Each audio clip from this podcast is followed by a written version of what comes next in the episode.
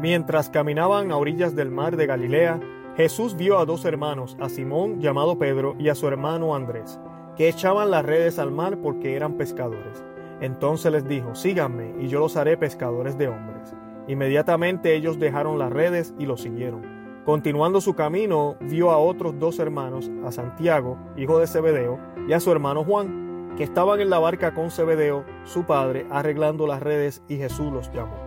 Inmediatamente ellos dejaron la barca y a su padre y lo siguieron. Palabra del Señor, gloria a ti, Señor Jesús. Bienvenidos a Conoce, Ama y Vive tu Fe. Les habla su amigo Luis Román y hoy estamos celebrando la fiesta de San Andrés Apóstol. Siempre que celebramos esta fiesta recuerdo que si no hubiese sido por él no hubiésemos tenido un Pedro, ¿verdad? Y Pedro es uno de mis favoritos en las Sagradas Escrituras por todo lo que sucede con él, eh, con toda la ese debate que hay, el hombre hace lo que tiene que hacer, uno dice, wow, Pedro, y de momento lo niega tres veces, se hunde en el mar, eh, eh, dice cosas que no están bien, pero a la misma vez fue el que declaró a dónde vamos a ir, si, si solo tú tienes palabra de vida, fue a quien les entregaron las llaves del cielo, Jesucristo se las entregó a él, y fue quien le dijo tres veces, mi Señor, yo te amo, eh, luego de, de la resurrección como como yo me atrevería a decir casi como penitencia por las tres veces que negó a Cristo. Y Pedro pues sabemos que vivió una vida heroica a pesar de todos los errores que cometió y terminó siendo uno de los grandes santos, pero no hubiese sido por San Andrés, ¿verdad? Sí, Señor quiso hacer esto y nos lo cuenta San Mateo aquí en el capítulo 4 de los versículos 18 al 22, ¿verdad? San Andrés es quien le dice a, él, eh, eh, bueno, San Andrés estaba con él y es el que le, el que le deja saber a él, mira, él es el maestro. Él nos dice también otro de los evangelistas. Y Jesús, cuando le da esta invitación a ellos, le dice, síganme, yo los haré pescadores de hombres, ellos inmediatamente dejaron las redes. Y yo sé que esto se lee a veces de una manera rápida y como que, wow, dejaron todo así nomás. A mí me gustaría aclarar que los pescadores, ¿verdad? En esa época, siempre pensamos que Pedro, Andrés, todos ellos, eran unos pobres que no tenían nada que perder. Y es todo lo contrario. En la zona de Galilea, ser pescador era, era, era muy buen trabajo, una muy buena empresa. Yo no estoy diciendo que ellos eran millonarios, pero tampoco eran pobres. Eran unas personas que tenían unos buenos trabajos, unos buenos ingresos y eran personas, ¿verdad?, que respetadas en ese sentido. No eran estudiosos, claro que no. No eran, eh, personas de teología, como decimos ahora, o que pertenecían a la religión judía como sacerdotes. Sí eran judíos, pero no practicaban la religión en términos, eh, en términos, en términos de sacerdotes. Pero sí tenían que, cosas que perder. Y aquí nos dice que inmediatamente dejaron todo y lo siguieron. Así que estuvieron dispuestos a dejar todo eso. Y la pregunta que nos hace nuestro Señor hoy en día es, ¿tenemos la valentía para dejar lo que tenemos y seguirlo a Él?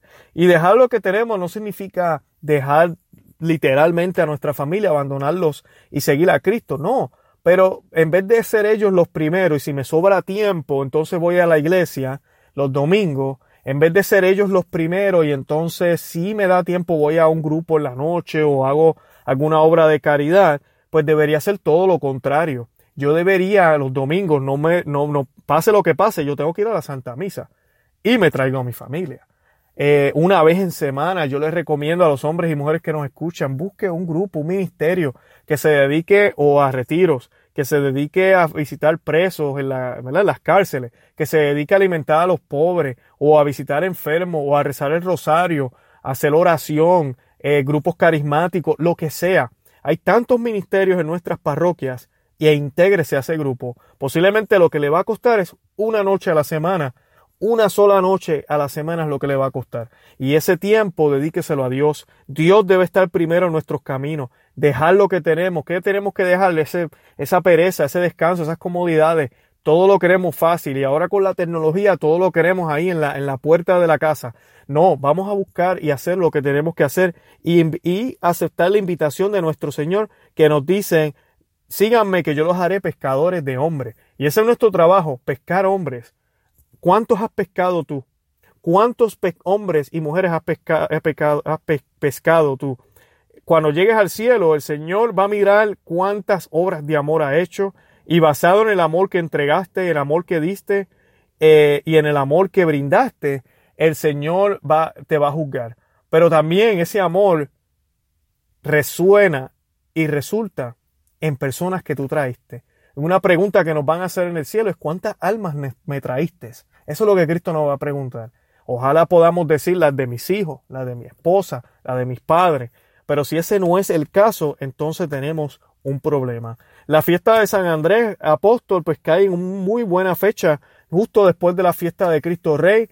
Como decía ayer, hemos leído varios evangelios los cuales nos tratan este tema apocalíptico del fin del mundo y la segunda venida de nuestro Señor, pero todos sabemos que la segunda venida va a pasar literalmente en la historia, pero también hay una venida, hay múltiples venidas de Cristo en nuestras vidas, en nuestras áreas oscuras, que ojalá aceptemos esa invitación. Estamos a punto de comenzar el adviento y el Señor quiere venir a tu vida, el Señor quiere entrar a tu vida y el Señor no hay que buscarlo, simplemente tú tienes que dejarte encontrar. Él te anda buscando desde siempre. Aquí vemos exactamente eso.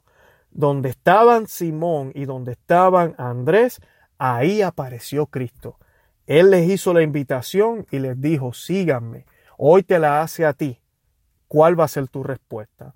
Los invito a que visiten nuestra página conoce, ama y vive tu fe.com. Nos busquen en Facebook, Instagram y Twitter. También eh, vayan a cualquier aplicación de podcasts en su teléfono Android, eh, Apple, lo que sea. Coloque conoce, ama y vive tu fe. Ah, y ahí dele suscribir para que pueda escuchar nuestros audios bien facilito. De verdad que los amo y Santa María ruega por nosotros.